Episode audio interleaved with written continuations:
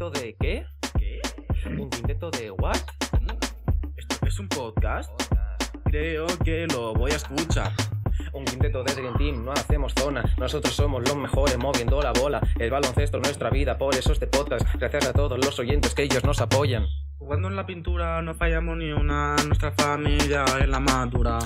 Hola, ¿qué tal? Muy buenas, día 20 de febrero del 2023, todavía resacosos tras un fin de semana copero que quedará para la historia. Aquí estamos, lo del básquet, para repasar lo acontecido en Badalona.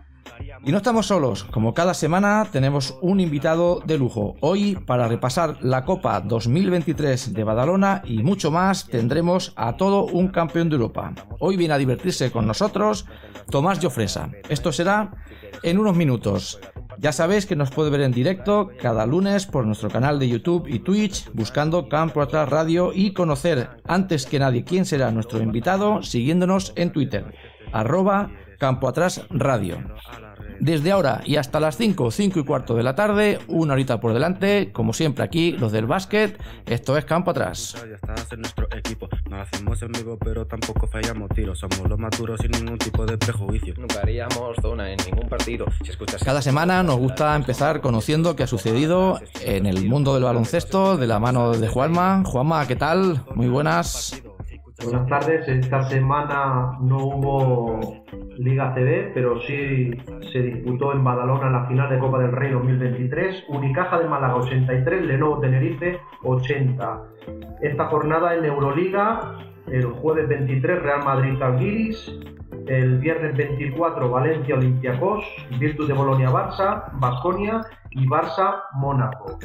En Liga Femenina, la jornada 22 Cadila Seu 67, Zaragoza 74, Benvibre 79, Jairi 68, Uni Girona 85, Gran Canaria 66, Araski 73, Guipúzcoa 81, Leganés 78, Ensino 74, Ciudad de la Laguna 46, Perfumerías Avenida 76, Guernica, eh, Guernica 68, Estudiantes 57 y Barça 61, Valencia Vázquez 78. La clasificación, Valencia Basket, Unigirona, Perfumerías Avenida y Zaragoza. Por abajo, Jairis y Ciudad de la Laguna.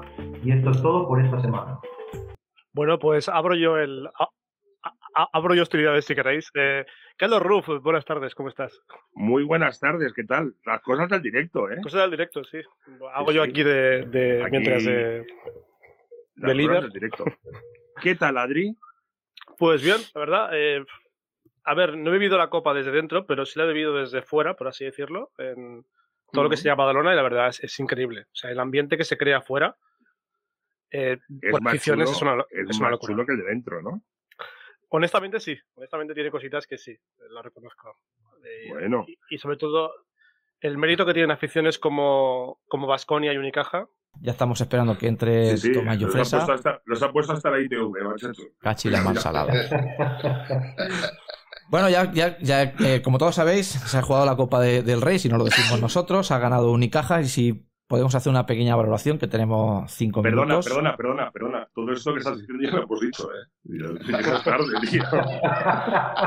Estamos, hablando ya de la Copa del Rey Llegas 24. tarde, ya me estaba comentado, ¿eh? Estamos hablando de la, de la próxima sede 2024. ¿Dónde crees que puede ser? ¿Está confirmada la próxima sede del 2024? Suena, suena Málaga. Dicen, suena Málaga, iba a ser Valencia con el nuevo pabellón, pero no sé por qué, suena Sí. Málaga ahora. Supongo que esto será es como, como... Eurovis- Eso es, eso es como Eurovisión. Eso te iba a decir, como Eurovisión. Organiza el campeonato.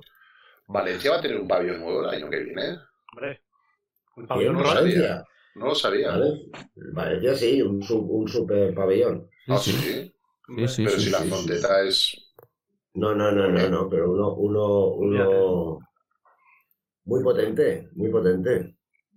Tipo, Pero siempre os queda, siempre os Tipo- quedará para la blaugrana, ¿eh? Siempre os quedará para la Sí, sí, blaugrana. le queda. la, le llamarán la paellera.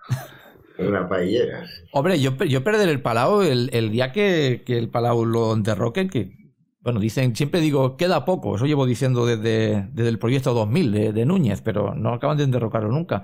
Va a dar pena, ¿eh? Perder esa magia del Palau, un pabellón pequeñito. Aquello, aquello de aquí dos mil años, cuando vaya arqueología, aquí juega el Barcelona hace dos mil años. Sí, sí, pues, pues Será oye, como el circo, ¿Sabes el circo romano de, Ay, que hemos perdido. Ahora. Bueno, nunca dicho, valga la redundancia. Se te ha cortado, Carlos. ¿Qué Circo pabellón? romano, ¿Qué circo romano? El de Roma, coño, si no será romano, pues el de Roma. El Coliseo, Si fuera ¿no? el círculo de Mérida, sería Mérida. El Sí, sí. Coliseo. Sí, pues poca broma con el Palau, porque el Barça, no sé si os acordáis, cuando se fue al Palau San Jordi, aquello fue un fiasco total, ¿eh? Sí, total. Era, era, era muy frío, muy frío. Y Sí. Y- y- Ah, el Barça igual- en el Palau es mucho Barça, ¿eh? El ambiente que genera ahí, la gente tan encima de la pista y tal, Bueno, está y- caliente. ¿eh? igual que, el Madrid en Vista Alegre, ¿no? Igual que tampoco Madrid, era- sí, sí. No es lo mismo un pabellón enorme mm, a medio aforo, por decirlo de una forma, que un Palau con tres cuartos o medio lleno que los rivales pesa. Eso Y lo que coincidió- mola para, mola para conciertos.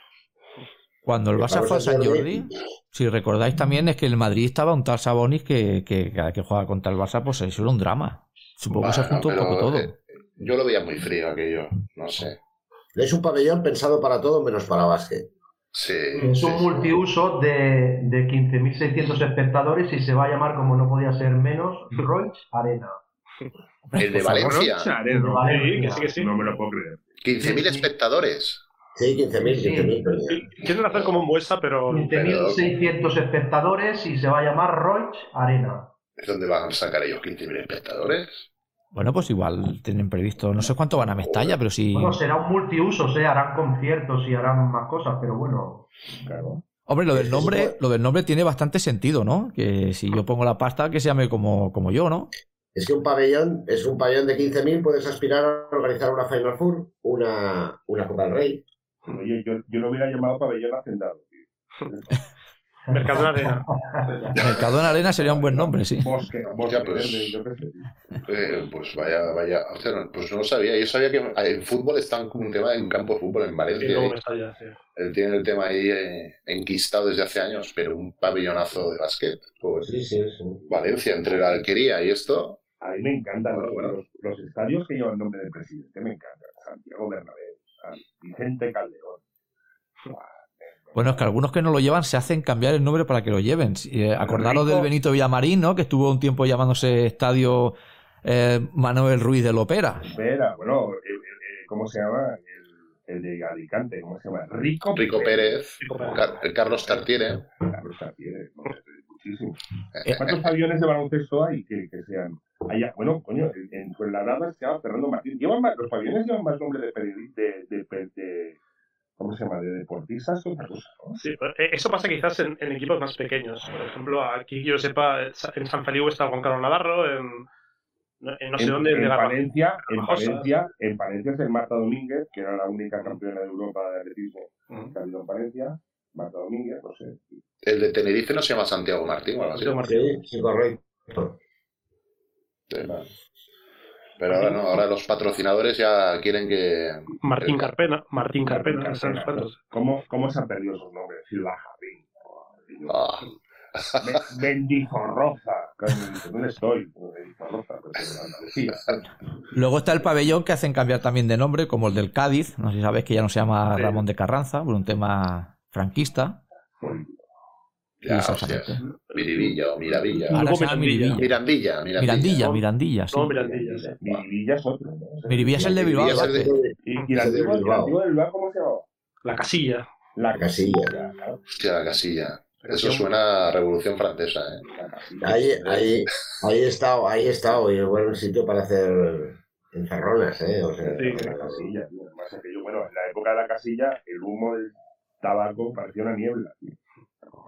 Yoko Piki, ¿os acordáis de Yoko Piki? Hombre, por favor. Y Darren. Lockhart. Y Darren Y Lockhart. Darren Lockhart. Y Rambo de amarillo. Y Tarzán Carbajo. Mi, época, mi época era más de Marco Banich y Javi Salgado. Eran mis jugadores. Marco Ah, pero eso ya es muy, es Ah, muy bueno. moderno esto. Bueno, yo me acuerdo del, del Caja Bil- no, Caja Bilbao, no sé si se llamaba en aquella época. Estaba también Wallace Bryan, si recordáis, que lo fichó el Barça de allí. Sí, sí, sí. sí. Ese No, era un tío de Barça dos por dos, y ¿eh? con Girona. En Girona, jugó en Girona también, buena playa. Sí, sí, Wallace Bryan, tú. Vaya cuerpazo tenía, tío. Y no sé si jugó antes en el Skip Cantú. Sí, sí, es posible. Eh, sí Igual el. Barça lo fichó de Cantú y luego del Barça se fue a Bilbao. Sí, eh, va, No, va fue Girona, va. fue Girona, fue Girona. ¿Pasó primero por Girona antes de Bilbao? No. Yo sé que de Italia Sí, vino sí, al antes- Barça. antes- y luego del Barça se fue a Girón. Pero fichó Pulve y luego se fue a Bilbao. Luego también Grenville Waiters, ¿no? También se lo encalomamos ahí a Bilbao. Eh, alias Cabriolet. Sí, todo un campeón, todo un campeón de la NBA, ¿eh? Grenville Con Waiters los, con los Bulls. Con los Bulls, sí señor. De aquí fue, ese fue, ese fue su último equipo profesional. Bueno, estaba, estaba en la plantilla de los Bulls campeones. ¿eh? Bueno, sí, exacto. cosa, ¿eh? Eh, Bueno, también sí. y Houston estaba Santaba también. eh. Bueno, pues eh, ahora sí, me tenéis que permitir que ya tenemos por aquí a Tomayo Fresa. ¿Qué tal? no Muy buenas. no Bienvenido a Campo no me lo Atrás. puedo- No me lo puedo creer. Hombre, sí, sí que te lo puedes de creer porque, porque Hostia, yo... Tomás. Hostia. Buenas tardes. Buenas tardes. No, no, a ver, a ver, a ver. Yo, queriéndoos a todos muchísimo, eh, si estoy aquí es por, por, por Charlie, por el Cale, por el Cale. Hombre, Hombre, por favor. ¿No, sabéis, no sabéis, ¿Sabéis de qué va lo de Calde o no? No, Sí, yo sí. Calle, Cal- Calle es Carlitos en finlandés. Carlos en finlandés es Carl y Calle es eh, Carlitos. Y Tomás, como aparte, es que Tomás no es un ex compañero. Tomás es casi como un hermano, porque hemos vivido tantas cosas juntos. Desde que él tenía 12 años, yo tenía 13. que Casi, casi me lo miro. Bueno, hemos sido familia, como todo el mundo sabéis. Sí, Y sí, bueno. Tomás te quiero especialmente y le tengo una No, no, pero cuando- un- y un uno- respeto y un respeto porque yo lo he visto. Vosotros habéis visto a Tomás Llofresa jugador. Yo he visto a Tomás Llofresa niño y lo he visto evolucionar y cómo ha crecido y cómo ha trabajado y cómo ha estado cada día y cómo ha sufrido. Que todos lo veis alegre, pero yo lo he visto sufrir en los entrenamientos y, y, o sea, eso es una cosa que la trascienda no la ha visto nadie. Yo. Bueno, la trastienda, la trastienda de la vida de cada uno no la, no, no la ve casi nadie. No la vi. Algunos, algunos ven una parte de la trastienda, otros ven otra. En una época unos ven una, en otra época otros ven otra. Claro. Pero es verdad que, que la trastienda la sabe uno, ¿no? Y, y bueno, la verdad que, mira, estos días precisamente hablábamos, las, las- los mensajes y llamadas que he tenido han sido com- como cada año, ¿no? Eh, Oye, ¿qué? ¿Estás aquí en la Copa del Rey y tal? Bueno, más este año en Badalona, ¿no? Digo, pues no, porque eh, quizás estoy mal acostumbrado, pero pagar por ir a ver un partido de baloncesto, Claro. Y- eh, y- ya, ya, ya no, no- me educaron de una forma y ya me es un poco complejo. Entonces, eh, muchísima gente, pero, pero ¿cómo? Pero no, no ha habido ningún acto ni no ha habido ningún no enviado nada. en- el- que oye, os hayan invitado, os hayan invitado, pues, pues yo a ti, a Jordi, a Rafa, a Carlos, a, joder, eh, No, no, no. el rubio, el que me las metía de triples, ah, sí, Carlos no. sí, Carles, No, nos dan, no nos dan invitaciones para nada. No, Para no, no, pero que, que- que no quería entrar en ese, en ese, en ese tema, pero sí que, que es verdad que el baloncesto en ese momento tenía una, tenía una, tenía un factor que ahora no tiene, que es la identificación. Mm. Si eh, existe la identificación de los jugadores con el público, sobre todo, sobre todo de los, de los, de los cracks, de los más buenos, pero dijéramos que lo que es el grosso de los jugadores es un poco más complicado, ¿no?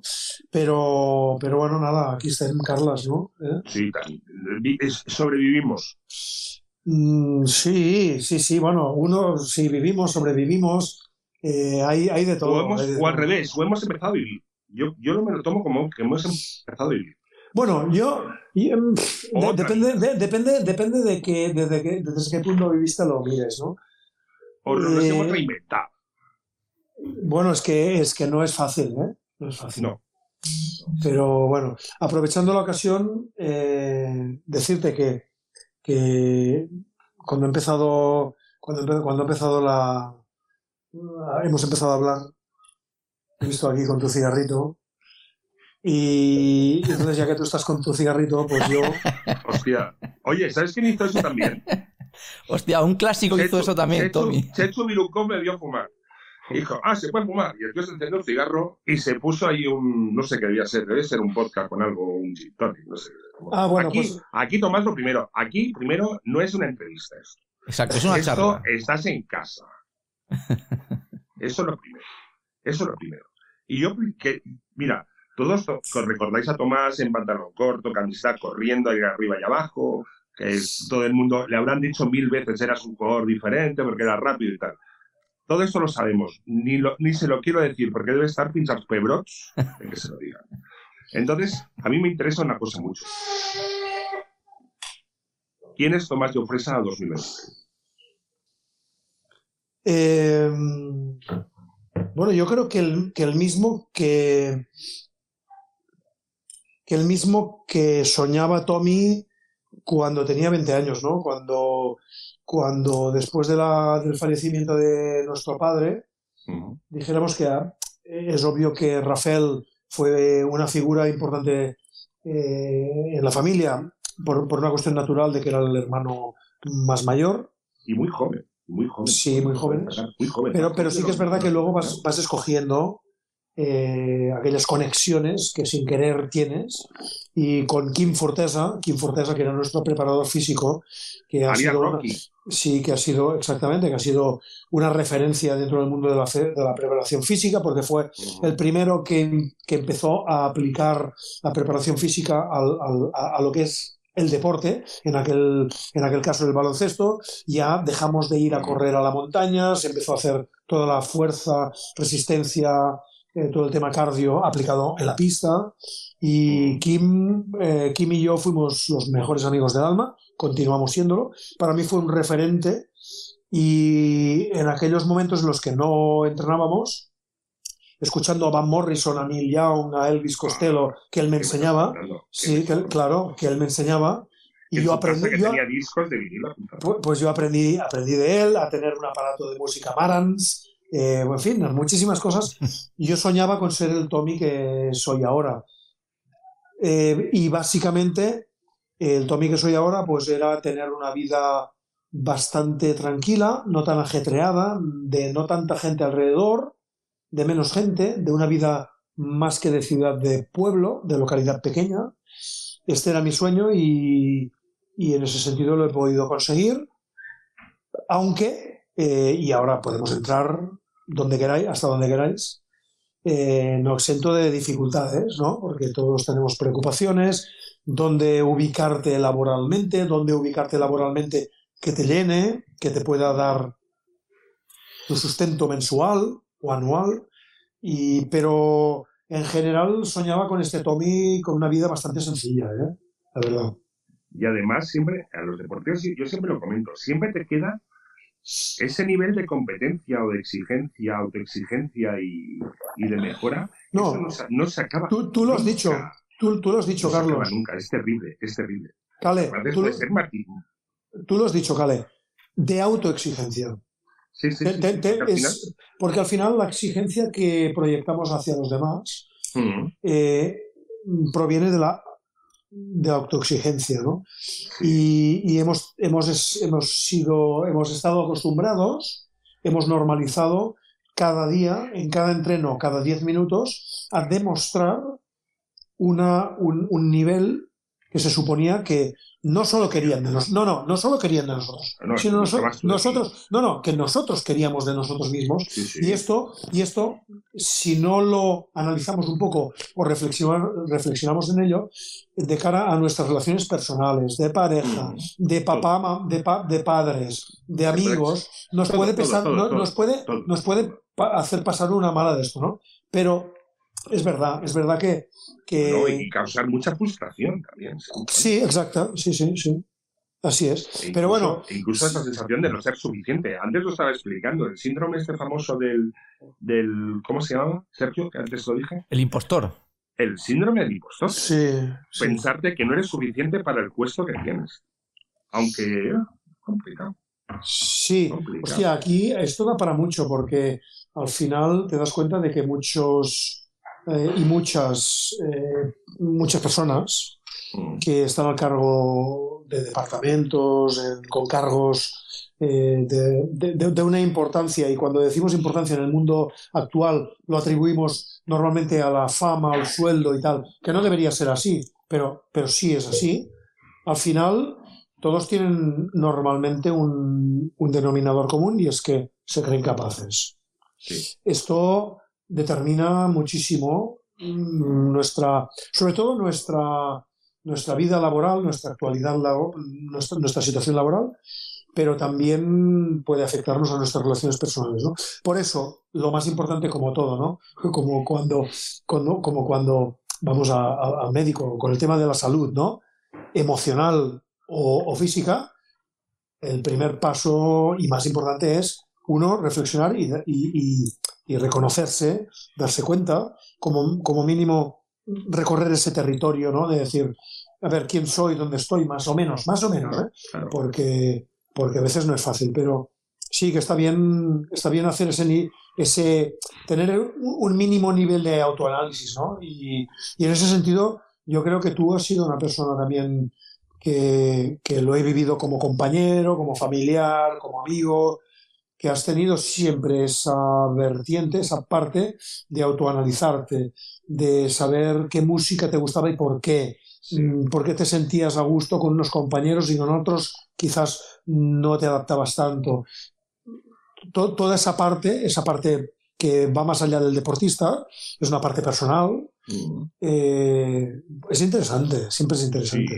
y, de- y, y lo, y lo peor es, es eh, analizándote no ser positivo, ser destructivo. Yo, yo he sido destructivo muchísimos años. Muchísimos años he sido destructivo. Ya, O sea, yo alguna vez he tenido ganas de, yo me acuerdo algún año, decir, lo vuelvo a jugar. Pero como un niño pequeño, lo vuelvo a jugar porque no sé. No sé. O sea, es lo único que, que estoy haciendo en mi vida y no doy la talla.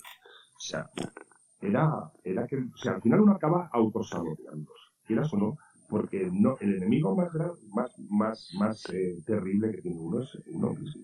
Hasta que te das cuenta, yo Sí, puedes- que he aprendido del deporte es, no tienes que ser mejor que nadie, tienes que ser mejor que tú.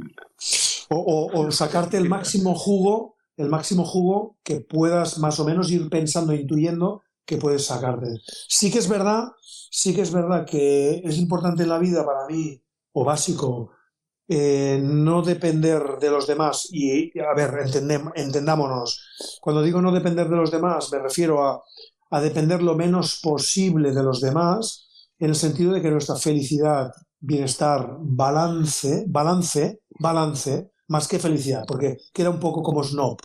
El balance que tengamos emocional provenga sobre todo de nosotros, no de los inputs que nos lleguen de fuera. Pero sí que es verdad, pero sí que es verdad que a nivel del deporte eh, es básico cuando tú tienes a alguien que te refuerza en un tipo de juego que tú tienes, en una forma de desarrollar el juego que tienes dentro de la pista que tú tienes, en una forma de ser que tienes en el vestuario que, que desarrollas, cuando tú ves reforzado esa, ese, ese, ese, eh, en ese proceder que tú tienes, es verdad, es verdad que eso te refuerza, te amplifica, pero bueno, no siempre pasa así, porque, porque es verdad, es verdad que yo, sintiéndome un súper agradecido al baloncesto, a lo que viví, a lo que pude desarrollar, a lo que pude proyectar, es verdad que sé positivamente, no es que sea una sensación, que tuve unos años de explosión tremendos y luego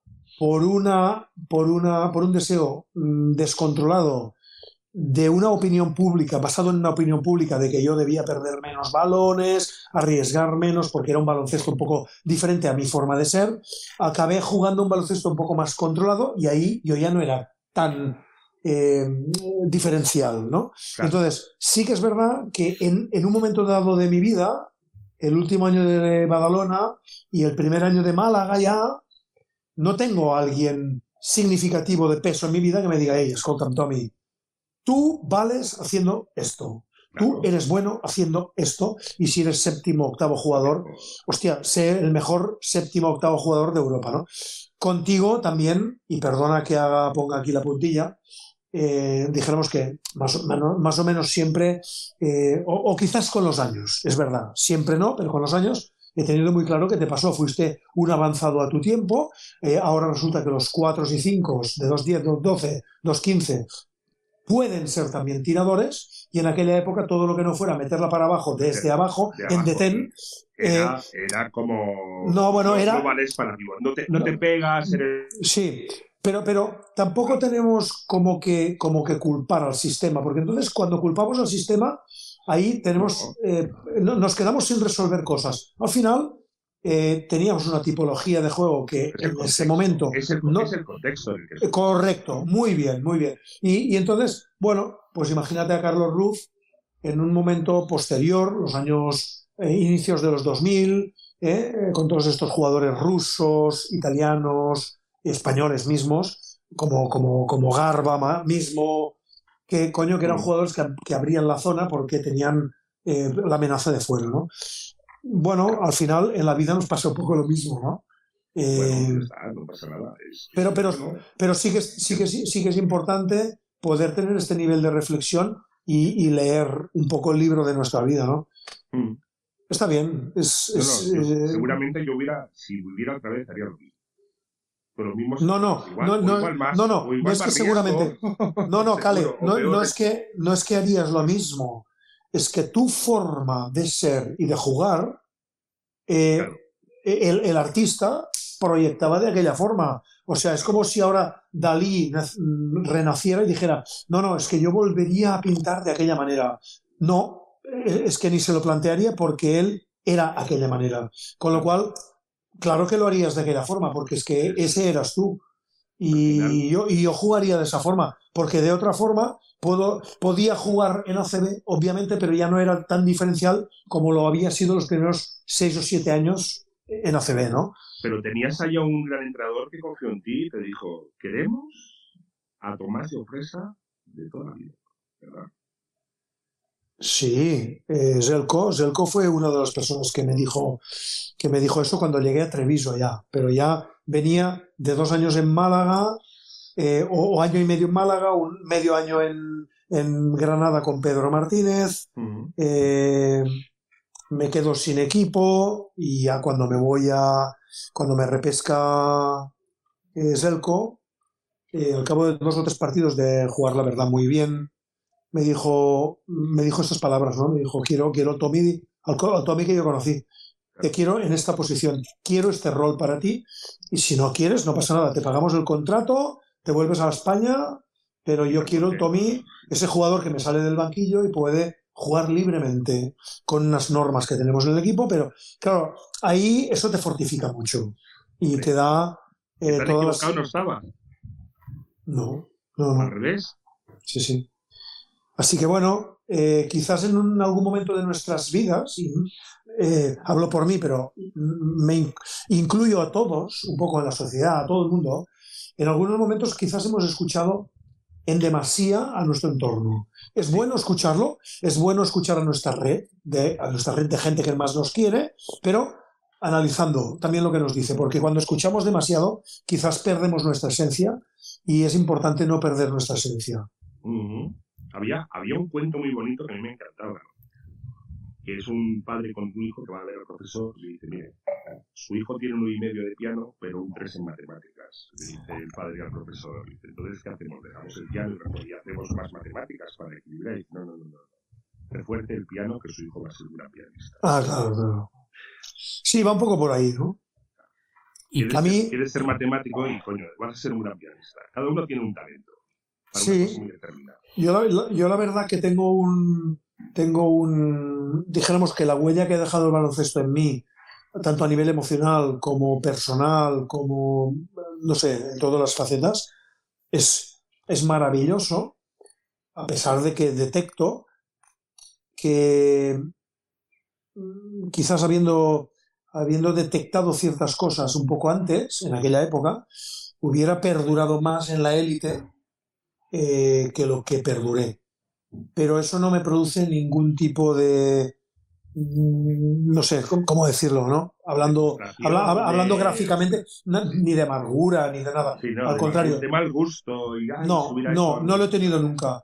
Eh, soy feliz, he sido feliz con lo que el baloncesto me ha dado, con la exigencia que el baloncesto me ha propuesto ejecutar y he ejecutado, y, y- y todo proviene de la satisfacción enorme y tranquilidad de que es que lo di todo tú, lo di- Sí. es que entrené, entrené hasta la saciedad, Mm, di todo lo que sabía y podía, doy fe. y entonces eh, esto te da esta sonrisa, ¿no? Y esta tranquilidad y, y- y estoy súper agradecido al baloncesto, súper agradecido. Sí. Tommy, entonces por lo que escucho que dices, ¿crees que si hubiese habido en aquella época una figura de un coaching deportivo, eh, todo hubiese sido mucho mejor? Bueno, curiosamente, curiosamente, en Badalona el penúltimo año, que es el primer año después de mío, me refiero, Mm. el, el año posterior a, a la Liga Europea, o sea, la 95, eh, 94-95, contraté a un psicólogo deportivo, a Pera Portero, con el que trabajé pagándome, Ah. obviamente, yo las, los gastos, eh, porque quería mejorar mi rendimiento, quería afinar un poco más, quería descubrir un poco más quién podía ser yo dentro del equipo. Pero bueno, mira, así todo mm, quizás no tiramos, no tiramos en, en la tecla, en la tecla adecuada, ¿no? Pero sí que es verdad que después en, en Málaga, eh, con Imbroda, los, el año y medio que estuve allí, que es verdad que, que, que llego siendo Nacho Rodríguez titular indiscutible, merecido. Vuelvo a estar en la misma tesitura que estaba en Badalona. Eh, con lo cual, quizás eso mentalmente me, me, eh, me sorprendió cuando no debía de sorprenderme Mm, y quizás me pesó demasiado. Eh, en los, los seis meses de Granada, eh, dijéramos que son un, son un paréntesis en mi vida deportiva, por varios motivos, y luego me voy a Menorca, porque sabéis que yo ya tenía casa en Menorca, y el tema de Menorca viene de cuando mi padre, mi padre, nuestro padre fallece en el 85, y yo ya tenía una casita en Menorca, y vi que me quedaba sin equipo, me vine a Menorca, el Menorca me fichó, y al cabo de un mes y medio me llama el abogado eh, José María Mesalles, el abogado de, de Obradovich, y es realmente en Treviso, en el año 98, la 98-99, donde eh, mm, creo que contacto con el mejor coach que he tenido nunca, que es el que Para mí, para mí, ¿Es el que personalmente. más? A ver, la incidencia en la formación, orientación, descubrimiento de quién soy, eh, conocimiento del juego es eh, obviamente es Michael Knowles, es mi es mi es mi referente, mi maestro, mi Son profesor. entrenadores iniciáticos, ¿eh? ¿Cómo? Son entrenadores iniciáticos. Bueno, lo de Michael Knowles no tiene lo de Michael Knowles no tiene nombre. No, es- es- faltan, es falta, un monumento. es, la estrella, es la estrella, es la estrella de mi vida deportiva, Mm. pero también, también a nivel personal, porque, porque aporta muchas cosas. Luego, eh, tengo que decir que tengo entrenadores, es que tenemos entrenadores muy potentes, cada uno con un estilo increíble, cada uno con nuestras incomprensiones hacia ellos, como son Alfred Julve, que es una cosa novedosa eh, que, que, que, que, bueno, nos parece, nos parece bestial sus eh, preparaciones de partido, sus preparaciones de entrenamientos, su eh, eh, voluntad y, y fuerza para, para, para sacar adelante y hacer debutar a jóvenes. Eh, luego, la verdad que eh, pasamos por la etapa de Pedro Martínez, eh, un hombre con una exigencia increíble que nos, nos ayuda mucho. Yo creo que a nivel de exigencia muy, muy a la par con Zelko, una exigencia casi, yo creo que diría, ya no solo física y tal, sino sobre todo emocional, de concentración. Y luego llega Lolo. Lolo es una persona muy importante en mi vida, con, unos, con unas estructuras de la visión del equipo muy, muy claras. Pero sí que es verdad que Zelko, por su forma de ser, la diferencia de edad que tenemos con él, la forma de ver el baloncesto, la forma de hablar clara, concisa, como un amigo, pero que te machaca, l- o sea, a exigencia, Saca los mejores días. hostia, a mí me encantó. Eh, yo jugar para Selco eh, lo sufrí, eh, perdón por la expresión, pero me ca- como todo jugador que ha tenido a Selco, te cagas en él mil veces en una tarde y le agradeces en una tarde mil veces que sea capaz de aportarte lo que te aporta y de ser claro. Es justo en los equipos, es justo, es el entrenador más justo que he tenido. Y, y, joder, fue, fue, fue potente, fue potente. ¿Y por qué crees que nadie eh, copia, si se permite la expresión, a, a Zelko Obradovic como entrenador? La pila Por de la años misma- que se ha pegado por la haciendo lo mismo. Por la misma razón que es que nadie puede copiar a Ito. Nadie puede copiar a Héctor Mesina. Nadie puede copiar a Pedro Martínez. Los pongo a todos en el mismo saco. Ni- Eh, ni no, no, Lazo, pero, pero, pero, pero cuando hablo de saco no, no me refiero a algo eh, eh, eh, que se relacione con... etiqueta, con la misma etiqueta, sí. No, no, joder, es que, es que meto a Pedro allí también, meto a Lolo Sainz, es que cada uno tiene un don, cada artista tiene su don. ¿Por qué no podemos copiar a Dalí? Porque no puedes copiarlo. Digo Dalí, digo, pues bueno, yo qué sé, cualquier artista, ¿no? Cada uno tiene su esencia y, y, y como, y como alguna vez mencionaba Zelko, que esto lo he utilizado en algunas charlas, incluso en centros educativos, en empresas, eh, Zelko ha sido el primero que ha copiado el ICE de, de, de Ivkovich, de, en fin, de sus maestros, ¿no? Y sigue y ha seguido copiando, pero adaptando. Adaptando a su esencia. Y esto es muy importante porque al final las referencias de lo que vemos, no sé, un músico siempre se siente, se puede sentir influido por Lo- otro músico. Por lo que he Y- escuchado. Correcto. Una cosa diferente. Correcto. En la cadena tienes a los Beatles, a los. Pero, Stones, pero, pero yo a tengo, exacto, yo tengo mi esencia, ¿no? Y, y, y bueno, Si hicieras un cover de aquellos diferentes. Saldría como tú. Y la verdad que, la verdad que es- este es un tema, es un tema muy, muy extenso que, que, que da para, da para desarrollar horas y horas, ¿no? Pero, pero sí que es verdad que incluso entre jugadores, ¿no? Eh, jugadores de una generación anterior, puedes observar cosas de ellos y dices, ostras, me siento identificado con esta forma de luchar, de animar en el banquillo, de, de, de, de- de defender, de rebotear, de bloquear un rebote, de taponar, de intimidar, de los intangibles. Eh, es que al final, bueno, claro, ¿qué es copiar? Copiar se ha visto a veces como algo peyorativo, pero cuando es, quizás la palabra no es, no es copiar, sino es adaptar, ¿no? Mm, sí, sí. Yo, lo- yo lo identifico como, como si llevaras una llama olímpica, la llama sigue siendo la misma, pero la persona que la lleva es diferente, ¿no? Correrá Sí. diferente, con la zancada más alta y tal. Pero la llama, digamos, el, el legado, se sigue llevando, ¿no? Sí, Aunque, aunque lo lleve otra persona. Es, es no sé, mm, llevas el espíritu de una persona adaptado a ti, pero tú también se lo cederás a otro. claro. Cerco, aprendiste de Cerco. Cerco tiene sus profesores y sus maestros, y esos maestros a su vez aprendieron de otros. Aparte de las cosas que te van en tu vida y experiencia que ganas en tu vida, ¿no? O sea, igual también Cerco, hablamos con Cerco y dice que también ha aprendido cosas. Y, o sea, Ahora, ahora me sabe, me sabe súper mal porque lo tengo siempre muy presente.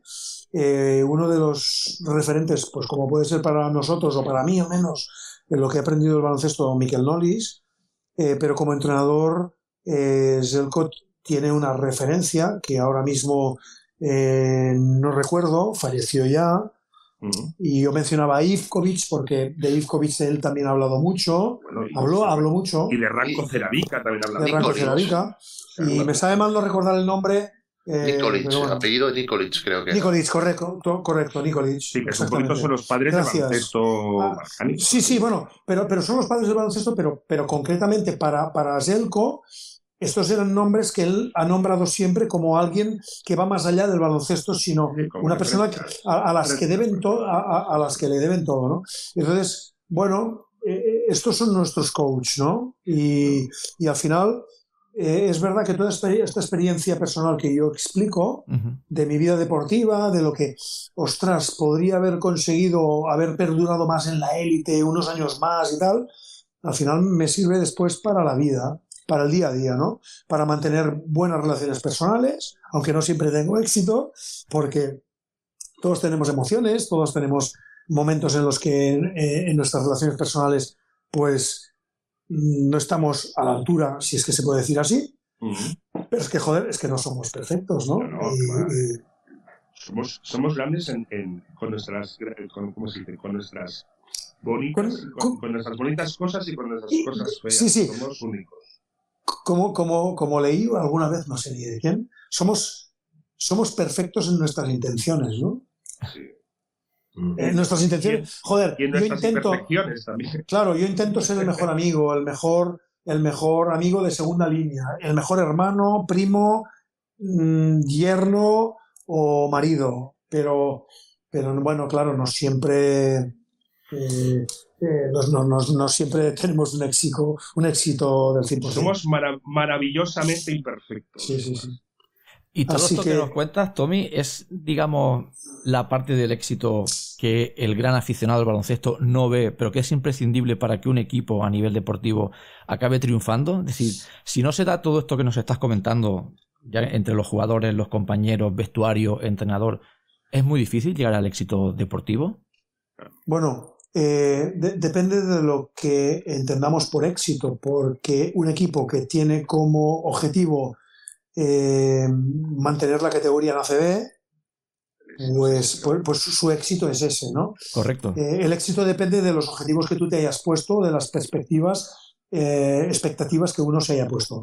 Eh, que te- esto lo sabe Cale, que eh, el Juventud de los años del año 89 ya, aunque no gana el título, y el 90, 91, 92, 93, 94, en los que, por ejemplo, ya Cale ya no está en el equipo, pero es igual, perteneció a aquel grupo que ganó ligas ACB, jugando un baloncesto maravilloso, con una, con, una aceptación, con una aceptación de los roles increíble, con una designación de los roles increíble.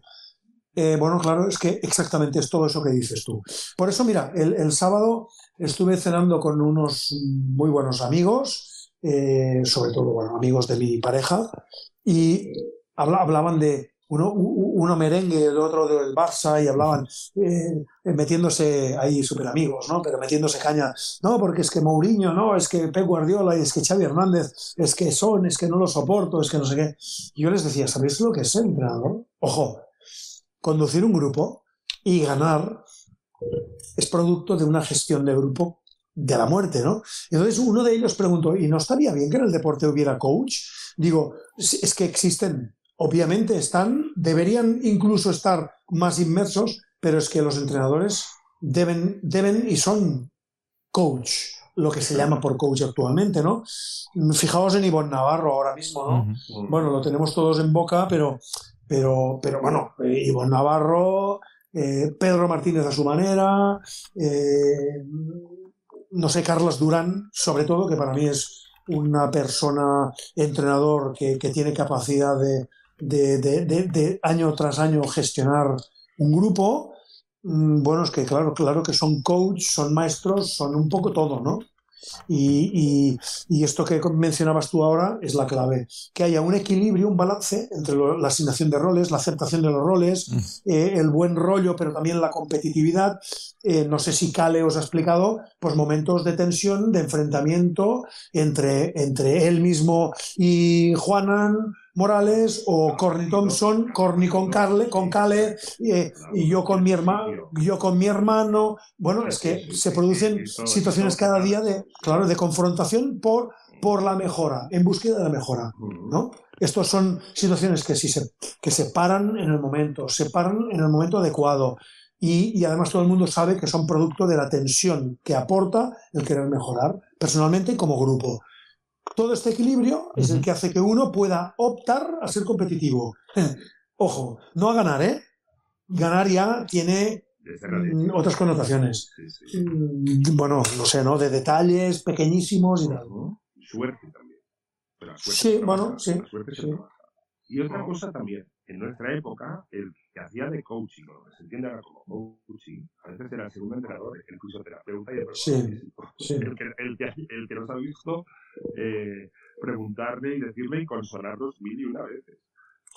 Bueno, ima- imagínate. Nosotros, nosotros Uh. tenemos un segundo entrenador, Tommy, un segundo entrenador de muchos años, o un tercer entrenador, que nos enseñó mucho baloncesto, fue Randy. Bueno, Randy, Randy Knowles y también es otro de los personajes de nuestra vida, hombre. Claro, Claro, pero para, para una generación entera. Increíble. Luego, claro, luego se pueden entrenar. Pero el trabajo que hizo en el juventud con varias generaciones, enseñándoles, mm, no solo si, si Miquel no les enseñaba fundamentos, él era un paso más allá. Era un paso más allá. Y era la Bueno. aplicación de los fundamentos. Sí, qui- quizás, quizás eh, Randy, El detalle, era afinaba, afinaba, afinaba el arte. Sabes, sabes que, que, que Miquel Nolis quizás era la construcción desde la nada ¿no? De- desde el potencial de un jugador eh, emocional, a, nivel emocional, humano, pero a nivel técnico y táctico. Y Randy quizás ya era eh, esa enseñanza ya con, con alguien generado, con alguien construido. Era, era increíble, increíble, increíble todo lo que, increíble todo lo que Randy era capaz de, de enseñarnos, ¿no? Era también es una Un figura. afinador de Stradivarius. Sí, sí, Un increíble. afinador de Stradivarius. Increíble. Y aparte, y aparte con esta, con esta mentalidad propia suya, ¿no? Eh, por, su, por su forma de ser, de tranquilizar, Tommy, tú sigue trabajando, eh, Charlie te decía, Charlie, tú continúa, tú tal, tú cual, me- dale, dale a Corny, dale a Corny, dale, dale, y tal. Bueno, eh, era un gran coach, sí, era un gran coach. Equipo. ¿eh? Xavi. Tomás, hola, soy Xavi Martínez Olivar, ex de Sport. Hostia, Xavi. Pero no, no, no, no, a ver, a ver, tú estabas escondido aquí. Yo estaba escondido, sí, sí. Bueno, escondido, oyendo a los maestros. Hostia, qué ilusión verte, tío, qué ilusión, qué ilusión. Y hace muchos años, ¿eh? Sí, sí. Eh, hablamos hace, hará como tres, bueno, no, digo tres, tres, pero no, deben ser cinco. Eh, En, en una Final Four de Estambul con Luis Mendiola y dijimos, oye, va, reunámonos un día cuando los periodistas y los jugadores éramos casi un poco una familia porque viajábamos juntos. Y, hostia, y era otra historia eh, que ya sé que soy un aldeano antiguo ahora hablando así, pero, no. pero hostia, y creo que para, la- para, para, la- para el sector periodístico y para los jugadores era otra dimensión que los actuales no han podido vivir, ¿eh? También te lo digo. No, no, es evidente porque yo me acuerdo que del Barça y de la gente y de la Peña tenían teléfonos de todos, te veías de esto. Ahora Y viajábamos juntos, ¿no? Viajábamos juntos. Viajábamos juntos. Euroliga. Increíble, increíble. Qué ilusión verte. Casanovas, Germán, Ciro, o sea, eran todos. Sí, sí. Claro, claro, y ahora pues mira, mm, ya no se viaja, temas económicos supongo y todo esto.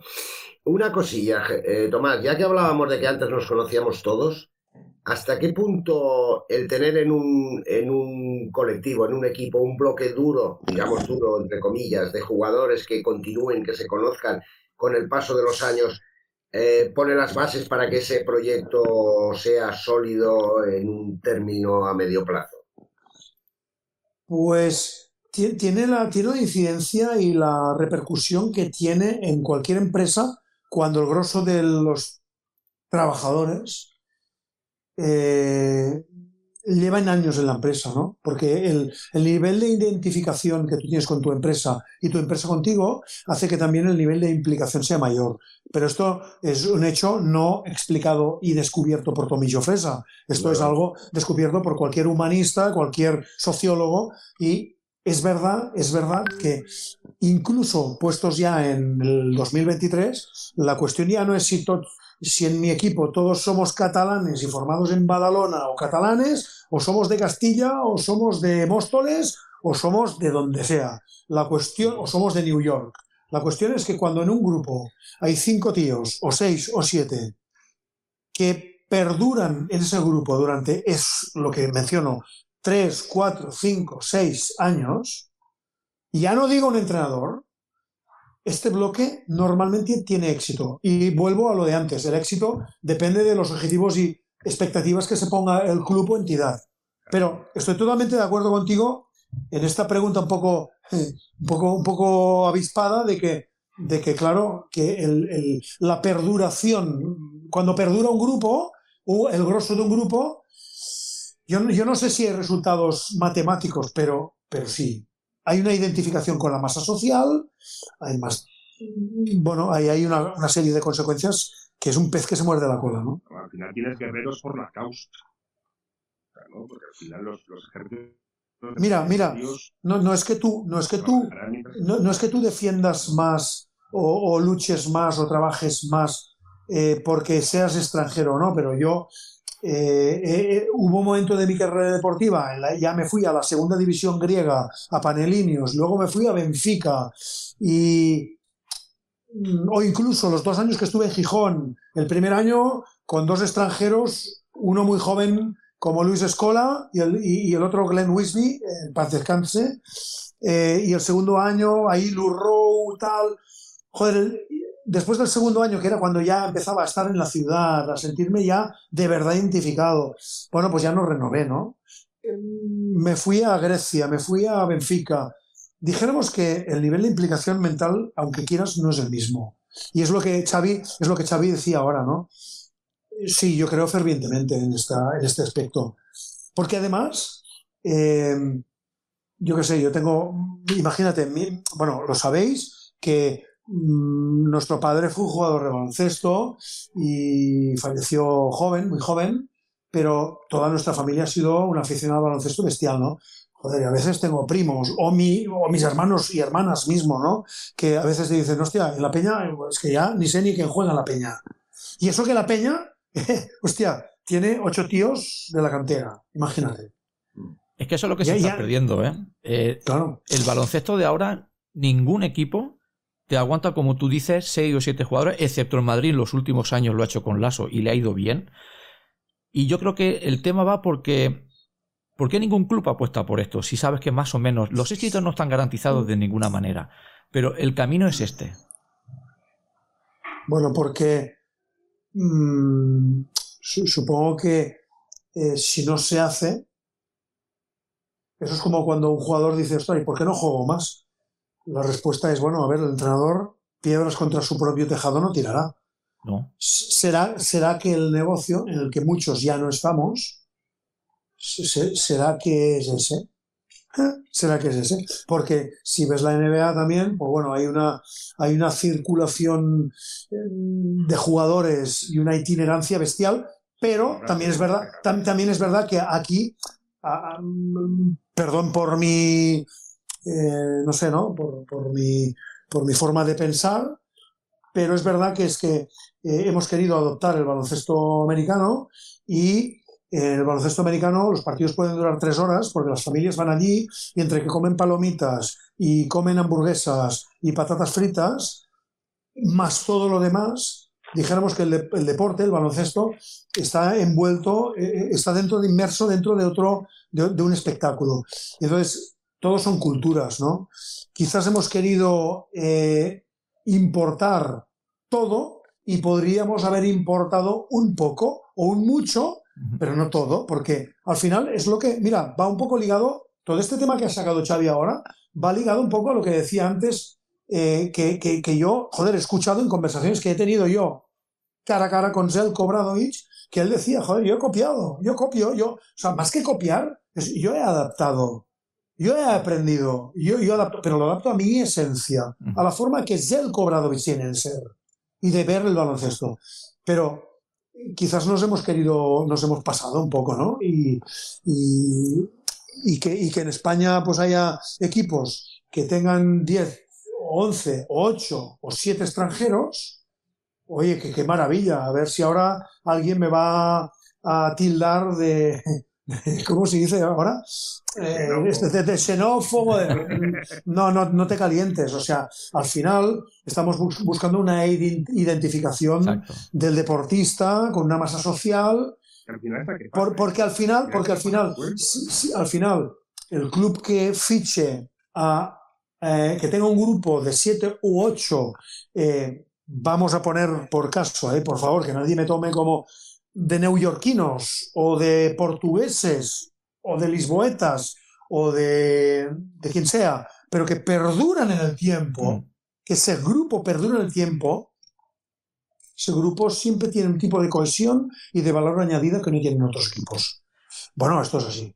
Y un tema que debatimos mucho aquí, no sé a nivel emocional cómo afecta a un jugador, a ver qué piensa Tommy de esto. Un entrenador que se ve cuando te equivocas, que pega broncas delante de todo el mundo, que te castiga con el banquillo. Eh, ese tipo de entrenador, en un equipo de élite, ¿cómo afecta a los jugadores? No tengo ni idea de quién habla. Yo no estoy diciendo nombres, no sé si Tommy sabrá de quién estoy hablando o no, si no luego lo, lo diremos. Es que no quiero decir ningún nombre para que para no eh, coaccionarlo un poco. Exacto. Mira, Mira, te contesto con una, con una experiencia, con una historieta de ya de mayorcito, de abuelete. No soy abuelo, bueno, sí, soy abuelo tío. Pero eh, hubo, una, hubo una semana, creo que fue un lunes, martes, miércoles, entre Viso y. Joder, es que Zelko me tenía frito. Es que, es que no, era lo siguiente. Además, Zelko, Zelko, no sé si lo sabéis, yo creo que sí, porque es bastante. Mm, Se ha mencionado una vez nos lo hacía en Badalona y nos, nos impactó mucho. O sea, había momentos en los que el tío, eh, os he dicho que cuando marquéis la 1, fintes y cortes para luego bloquear y tal, y el tío decía a Rafa o a mí, eh, dame el balón, apártate. Y él se ponía a jugar. Defiéndeme, defiéndeme. Y entonces él marcaba la jugada. Y él, con pantalón vaquero y sudadera, se ponía a hacerlo, ¿no? Y entonces me acuerdo en Treviso una, una semana muy dura, muy dura conmigo muy dura, muy dura. Es que a cada 30 segundos me estaba, estaba parando el entreno. Es que te he dicho, es que no quieres estar concentrado, es que tú no quieres, es que tú no tal, te he dicho que en la 1 lado, no sé qué, tal y cual. Y entonces, eh, mm, me acuerdo un miércoles, es que yo creo que fue un miércoles, un jueves, ya llevamos tres o cuatro entrenamientos, bueno, ocho, dos por día, y ese miércoles o jueves, Zelko, estando todos estirando ya al final del entrenamiento en silencio, eh, dijo el tipo, el típico Tommy Benicua, ¿no? Y, y, entonces esto lo había hecho, lo hacía con algún jugador, con Ricardo Pitis, con Re, Rebraca. Y ese día lo hizo conmigo y me pilló en medio de la pista, todos estiraban y te pilla el brazo por el hombro y me dijo, es duro vivir con Obradovich, ¿eh? Y le dije, eh, sí, la verdad que, joder, que vaya semana, es que Zelko, es que no salgo de una, que estoy, estoy, estoy gestionando un, una información que me has dado, que es que me cae otra. Y, y bueno, joder, pues, pues bueno, sí, me, me está siendo duro. Y, y, y, entonces me dijo, estoy súper contento contigo. Quiero sacar lo máximo de ti. Disculpas si eh, mi forma de ser es esta, pero creo en lo que te digo, creo que te lo puedo decir porque puedes gestionarlo Estoy muy contento de tu compromiso, de tu trabajo y esta es la manera en la que Obradovich ha visto que se puede ganar. ¿Tú claro, quieres ganar? Y yo le dije, sí, quiero volver a ganar. Pues venga, sigues tirando con tus compañeros y mañana a tope. Claro, cuando tú ves que algo no es personal, que algo es en pos de, de la mejora del equipo, luego en un partido, cuando te cambian por un fallo, uh -huh que es por el mismo que te ha metido una bronca en la semana, siente más indignación el público, el aficionado, que el jugador, porque el jugador eh, sabe que eso es un, un, eso es un bueno, es, es, un idioma, es un idioma interior, interno del equipo. Y, y entiendes a tu entrenador por qué te cambia. También se trata de que eh, de que te dice cuando te cambia, si te humilla, si no te humilla. Hay entrenadores un poco más déspotas, hay entrenadores eh, que dominan menos esa mano izquierda, es verdad. Y en ese sentido, joder, yo ya sé que son batallitas, pero explico lo que explico. Tuve a Selco en el 94 en Badalona y lo tuve en el 93-94 y en el 98-99 en Treviso. Y mi experiencia fue esta. Pero, repito, he tenido otros entrenadores enormes como Lolo Sainz, como Miguel Nolis, como, no sé, como, como Alfred Julve, que han tenido también, es, en formas diferentes, pero han tenido ese nivel de exigencia, pero ese nivel también de, de, de hacerte ver que, que, vales para el equipo y que, oye, que, que toda bronca no significa una humillación tampoco. Pero sí que es cierto que veo muchos histerismos en algún entrenador actual, ¿no? Eh, quizás un poco eh, que, que, que, que, hacen que pueda costar más o menos, joder, después rendir con una cierta libertad dentro de la pista. Pero esto ya, oye, mmm, es muy largo de explicar es muy, y aparte son, todos son percepciones, ¿no? Pero sí que da la sensación de que puede perjudicar más que beneficiar. Es decir, siempre sí, se ha dicho mira, eso de mira, felicitar mira, público. Mira, ¿sabéis? ¿Sabéis ¿Qué me pasó en Treviso? Es que cuando llegué. Ay, se nos ha cortado. No, ah, no soy yo. Yo pensaba que lo pierdo. No, no, hemos perdido ahora, igual se ha quedado. Se ha quedado sin conexión, ahora a ver si lo, si lo podemos recuperar a Tomás. Ahora nos iba a contar seguro que una de las anécdotas más interesantes de Oye, Treviso. qué, qué interesante. Muy interesante. La verdad es que de momento la Es conversación... maravilloso, es maravilloso, es maravillosa la conversación interna que ha tenido Tomás consigo mismo a lo largo de los años para llegar a las conclusiones que ha llegado. Esto no se llega de la. Es un trabajo interno y un reconocer. y- Mira, ahora vuelve. Tomás, se nos había caído, se nos, se nos- había quedado en, en lo de Treviso, la anécdota de Treviso. Sí, sí. Eh, cuando, cuando llegué allí, eh, Xavi lo recuerda segurísimo, eh, Treviso había ganado eh, liga con Mike D'Antoni como entrenador. Mike D'Antoni, que había sido base increíble americano de Philips Milan, eh, y bueno, luego, pues bueno, ha sido entrenador en NBA, en fin. Y, y, y, y- y- y Ricardo Pitis, Glenn Secunda, Zelle Rebraca, Henry Williams, en paz descanse, hablaban de la forma, de la forma en que ganaron Denis Marconato, en que, cómo ganaron aquella- aquellas dos ligas anteriores a Zelko con un baloncesto y una forma y un día a día totalmente diferente. Porque al final, al final, cada uno cree en lo que cree y cada uno adapta lo que adapta a su forma de enseñar, de ser. Y, y- y- y, bueno, en ese caso Mike D'Antoni me contaban que era, era la hostia. Era, oye, vía libre, llegar, tirar, llegar, tirar, llegar, tirar, llegar, tirar. Era una libertad increíble como, como los de Ramiro de Maestu, ¿no? Cuando Nacho Zofra nos contaba cómo jugaban en el patio, eso era Mike D'Antoni. Eso era Mike D'Antoni. Bueno, oye, hay, hay, hay, cada maestro tiene su, su libro, su forma de enseñar. Pero sí que es verdad que tienes que tener en cuenta cuando eh, gestionas un grupo de baloncesto, un grupo en un departamento, en una empresa, eh, joder, tienes, tienes que tener unas nociones de qué significa gestionar un grupo, para que todo el mundo más o menos se sienta importante, respetado, exigido, pero respetado. Y eso, bueno, todos lo sabemos. Eh, ya en nuestra vida laboral posterior al baloncesto, pues, pues bueno, también te vas encontrando con gente que, que bueno, pues... eh, Fenotipos parecidos a un vestuario. sí, totalmente, hombre, totalmente. Ahí el lactosete, el pelota, el todo, ¿eh? Bueno, ya se dice siempre que aparte de entrenador tienes que tener mucho de gestor, de gestor de grupo. Es decir, es un equilibrio complicado que a veces... A, a- a ver, a ver, tú ahora gestionas, porque yo estos años he estado, eh, obviamente no en el... Cuando yo digo que no estoy en el negocio, que es verdad, no estoy en el negocio de la élite.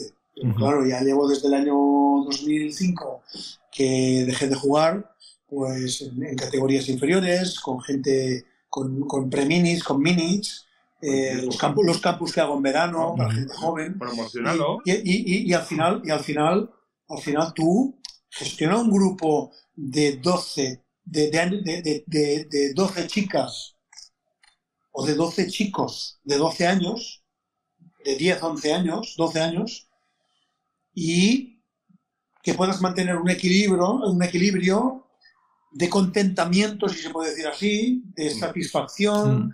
de motivación, mm, y, y- y no es profesional, ¿eh? Ojo, ¿eh? Es un reto, un reto increíble, increíble, porque al final, eh, en el mundo profesional, pues bueno, sí manda el dinero, pero al final manda, manda los resultados y hay un jefe que es el entrenador y él es el que manda, pero eh, en categorías inferiores, en formación, mandan los sentimientos también.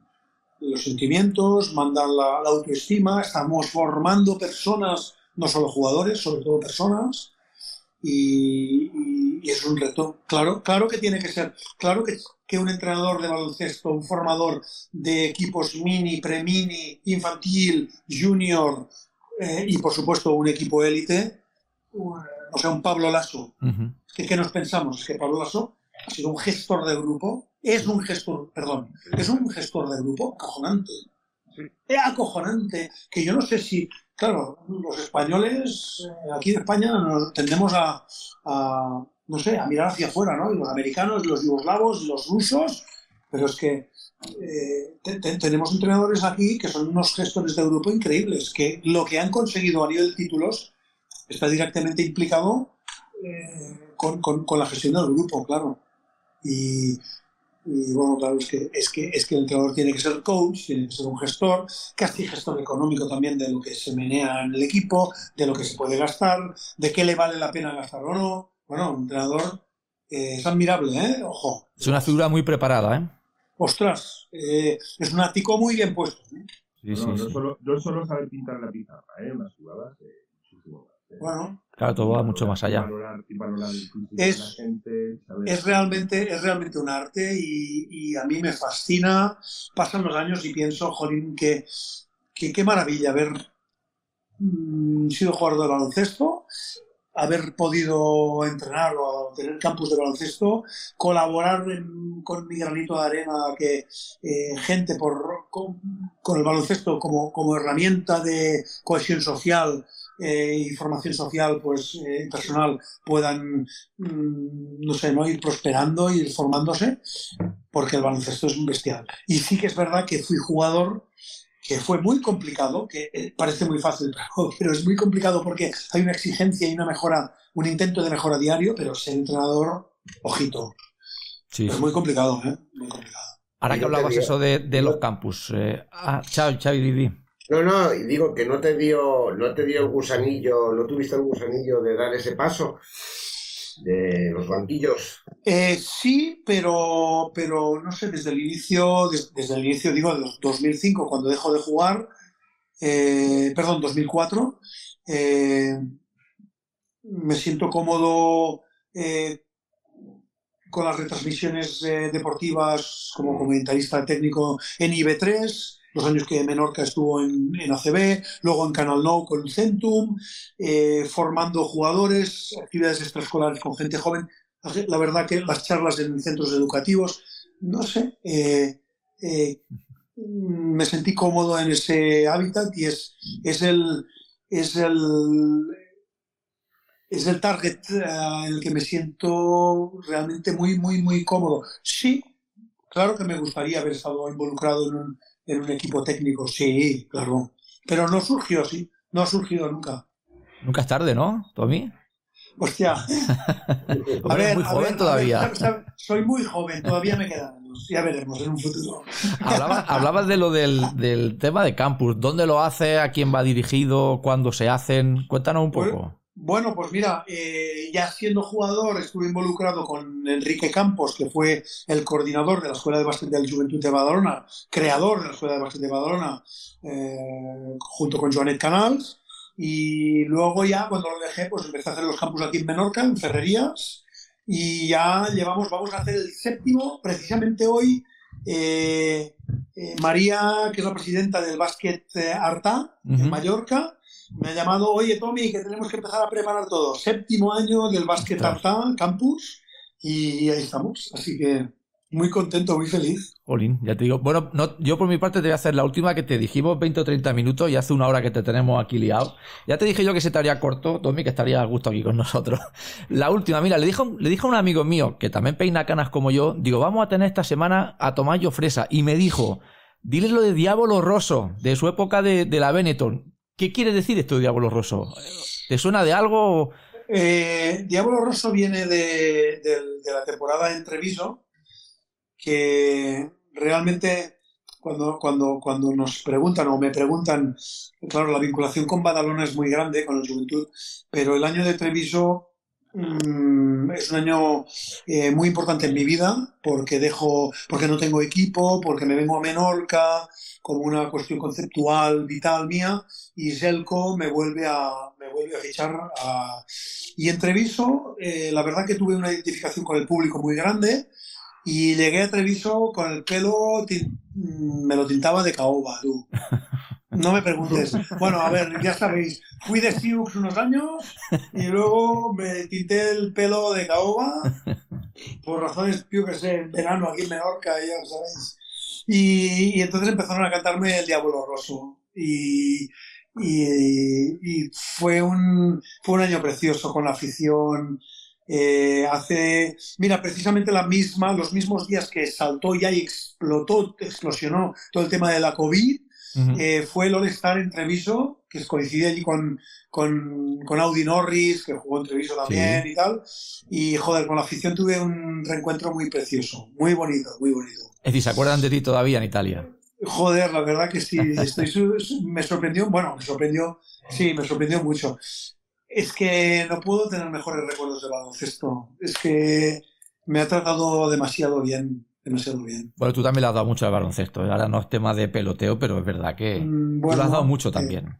Pero yo prefiero dar, prefiero hablar de lo que me dan a lo que sí, yo sí. doy, porque quedaría como un poco raro, ¿no? Bueno, por eso lo decimos nosotros. No lo dices tú, Yo hablo, Tomás. yo hablo de lo que me ha aportado un deporte, que me ha formado como persona y además me sigue vinculando a mi padre que Mm. ya no está, a mi hermano que, que está muy, muy presente, que ha sido un referente para mí, a todos, joder, a todos los compañeros, a mis mejores amigos del alma que he tenido en el mundo del baloncesto, como Tony Llorente, como Mike Hansen, como FJ Martín, eh, yo qué sé, Jordi Vilacampa, obviamente, nuestro capitán.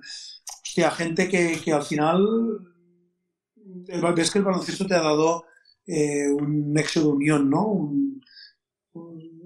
Un- algo que, que te hace eh, ser como una familia. Y sin ir más lejos ya con Cale, que nos ha unido la parte familiar, pues, pues imagínate, eh, son, son relaciones en las que has vivido años de tu vida muy importantes, en los que has llorado, en los que has reído, has sufrido, has mejorado, has obtenido éxitos y esto une para siempre. ¿eh? Y con Cale lo hemos hablado muchísimo y esto va a ser así hasta que, hasta que con 99, 102 años más o menos, que es lo que viven los de aquí de Menorca, parece ser, eh, seguiremos, seguiremos hablando, ¿eh, Cale?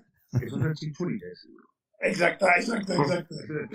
Bueno, como decimos en muchas entrevistas que al final lo que quedan siempre son las personas, Tommy. Eso es lo que te lleva de todos los sitios. Eh, hombre, siempre, siempre. Eso siempre.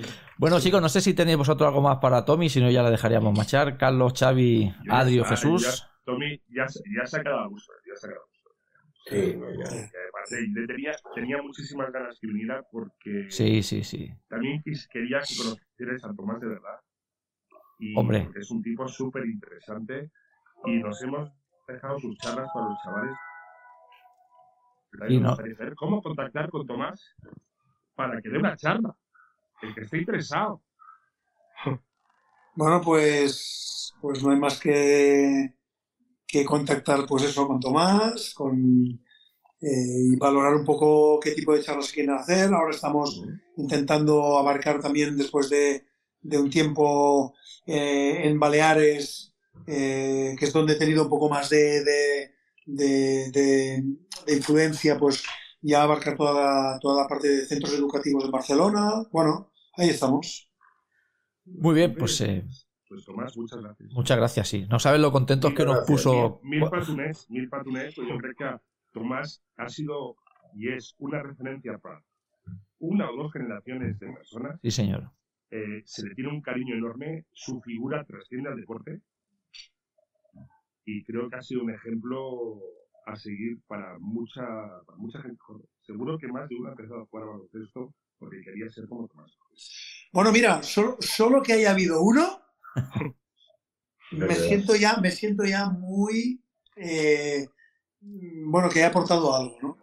Y para acabar, decir que hace muchos años, muchos años, o unos cuantos años, hablábamos con Kale de su cultura, de su Finlandia, mm, y siempre he pensado, me acuerdo de una época que empezaste a redescubrir la música finlandesa, eh, creo que a raíz del fallecimiento de tu querida abuela, ¿eh? y en ese momento me acuerdo que dijimos, un día, un día tengo que ir contigo allí, a tu casa. Yo, Así ¿sabes? que, que quede estuve- dicho. Estuve este verano. Bueno, es igual, pero vas a estar más veces y que quede pendiente. Tendrás tu casa. Seguramente tendrás tu casita.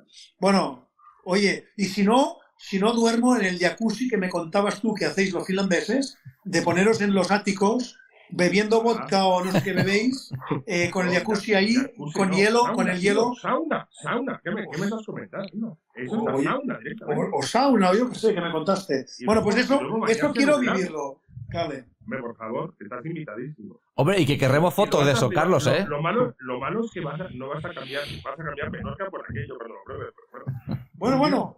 Siempre que se cambie, si se cambia es por mejor. Así que encantado.